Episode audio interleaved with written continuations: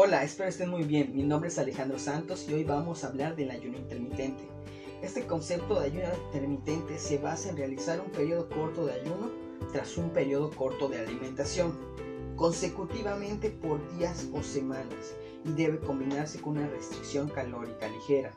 El ayuno intermitente es una forma de organizar las comidas durante nuestro día, pero no es una dieta y eso lo tenemos que tener muy en claro. Existen cuatro tipos. El primero que les voy a comentar es la alimentación de tipo restringido. Es de las más conocidas y utilizadas y dentro de ellas engloba un tipo que lo denominamos en inglés lean gains.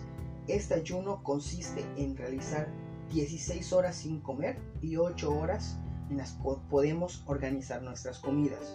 El segundo que les voy a comentar es el ayuno de días alternos en los cuales, como lo menciona su nombre, vamos a alternar en ayuno. Un día comemos, un día no, un día comemos, un día no, y así lo hacemos durante toda la semana y el tiempo que lo vayamos a utilizar.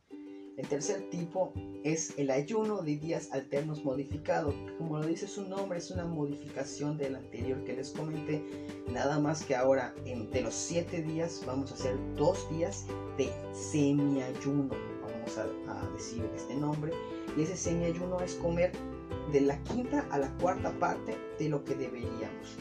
Específicamente para este semi-ayuno hay unas recomendaciones en la bibliografía que nos dice que lo mínimo de proteína que debemos comer al día deben ser 50 gramos y en calorías no deben ser menos de 600 calorías.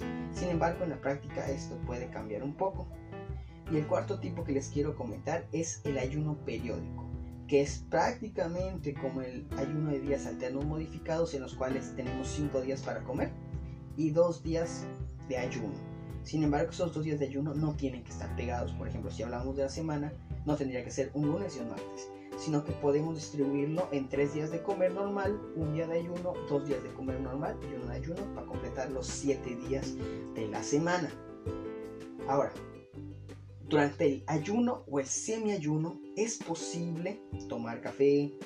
En algunos protocolos mencionan que pueden usar creatina, pueden tomar agua, alguna infusión o test u otros suplementos que no tengan calorías como serían vitaminas o minerales. Ahora esto no es necesario, los suplementos cuando se hace ayuno, pero es decisión de cada quien. Como todo en la vida, no todo es para todos, no todo lo podemos aplicar para todo el mundo. Si este esquema se plantea y se lleva a cabo de manera casi perfecta, podría tener el mismo efecto beneficioso que otro tipo de programa de alimentación. Ahora, los efectos adversos van a aparecer principalmente si no se lleva a cabo bien el protocolo de ayuno intermitente. Y inclusive hay como grupos de personas que son más susceptibles a que puedan aparecer estos efectos adversos. Uno de ellos serían personas que tienen diabetes mellitus, que tienen medicación o que usan insulina. Tenemos también en este grupo de personas que pueden tener efectos adversos a personas con una desnutrición, con un bajo peso, con un límite normal inferior de peso que deberían de tener, personas adultas mayores, niños, personas con una patología renal y personas que realicen mucho ejercicio en su día a día o deportistas que quieran mejorar su desempeño. Ahora, no todo es malo. También tenemos personas o grupos que pueden verse beneficiados por ese tipo de programas. Uno de ellos que mencionan los artículos son personas con artritis, si estas personas con artritis llevan a cabo un ayuno intermitente acompañado con una dieta vegetariana, se ha mostrado que disminuye su inflamación y que disminuye su dolor. Ahora, no tanto enfocándonos en enfermedades, vamos a enfocarnos en cómo nos podría ayudar en nuestro día a día, en nuestros trabajos, por ejemplo, o en nuestros estudios. Hay, también nos puede apoyar cuando la persona que quiere realizar este ayuno intermitente tiene un trabajo que tiene un horario, una jornada de 8 horas, pero que este es cambiante, que algunas veces puede ser en la mañana, que algunas veces puede ser en la tarde o algunas veces puede ser en la noche. correcto y esto va a ayudar que tengan un horario establecido de comida y establezcan, mejor dicho, mejoren su metabolismo. También puede funcionar para personas que prefieran pasar mucho tiempo sin comer. Esto podrían ser estudiantes, podrían ser inclusive doctores o en, el hospital y pueden ser también empresarios que realmente quieran dedicar más tiempo a sus negocios, pueden determinar las horas en las que van a comer. También sucede con estudiantes que no quieren distraerse en su estudio literal y que, que prefieren no tener esa distracción. Entonces nada más durante un tiempo delimitado preparan todas sus comidas y se enfocan en lo que más quieren. Ahora vamos a ver los pros y contras del ayuno intermitente. Lo primero es que puede generar malestares como mareos o hipoglucemia principalmente. Pueden generar inflamación si es mal llevado este esquema. También es difícil de manejar este tipo de programa o organización de los alimentos para gente que está acostumbrada a hacer atracones, que tienen cambios de estado de ánimo, que tienen ansiedad o que tienen sensación de miedo a perder el control.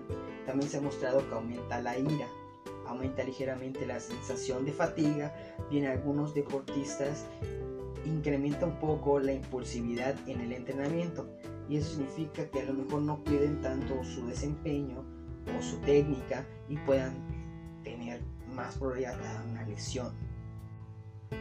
Puede generar también en mujeres la alteración del ciclo menstrual y por último puede disminuir el sistema inmunológico en adultos mayores. Ahora, no todo es malo, también tenemos los beneficios. Y es que con una buena ejecución también podemos implementar un programa de ganancia muscular junto con el ayuno. Se ha visto que también hay un efecto de retardamiento del envejecimiento, ayuda a moderar niveles de glucosa y de insulina después de comer. Se ha visto que algunas personas mejoran la sensación de saciedad, les ayuda a tener un horario de alimentación, y favorece una mayor sensibilidad a la insulina en células musculares. Ahora, como recomendaciones, si queremos llevar el ayuno intermitente, tenemos que tener en cuenta que si vamos a realizar ejercicio, lo tenemos que hacer después de la ventana de alimentación, o sea, después de haber comido. Esto es para mantener el rendimiento y una recuperación normal después del ejercicio.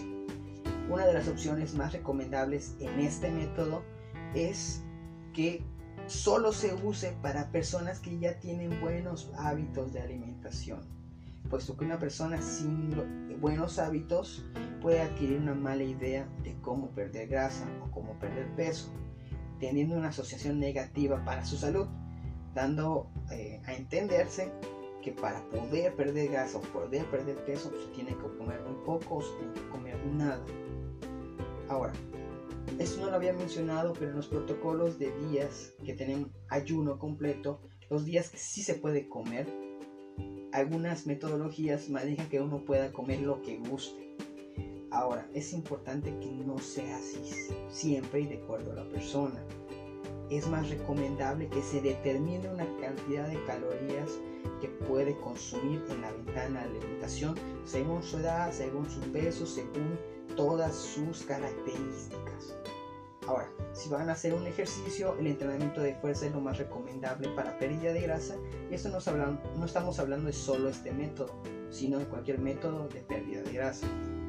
Es importante que escojamos alimentos que aporten un beneficio a nuestra salud, que sean alimentos bajos en grasa, como serían carnes magras. Podemos escoger también alimentos con fibra y consumir más vegetales.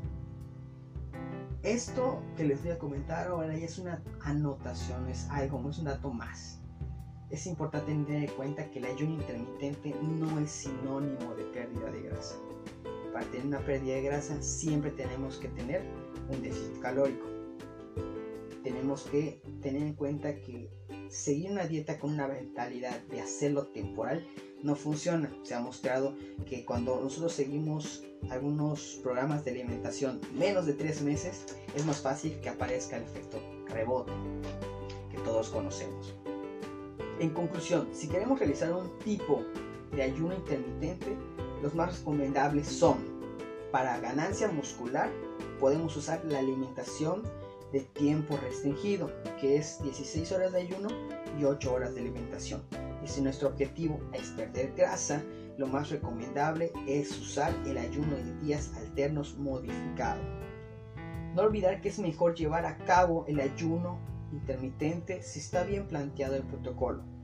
Si hay hábitos de alimentación buenos y siempre tener en cuenta que si el objetivo del protocolo de alimentación que llevemos es disminuir grasa corporal, entonces debe haber un déficit calórico diario semanal y realizar un ejercicio, recomendablemente un entrenamiento de fuerza. Recuerda que podemos seguir la plática en redes sociales, sígueme en, Instagram y Facebook, puedes encontrarme como Vida Nutri MX. Si crees que esta información le puede servir a alguien, compártela sin problema. Bueno, me despido y les recuerdo que hoy es el mejor momento para hacer la versión más saludable de ti. Hasta la próxima.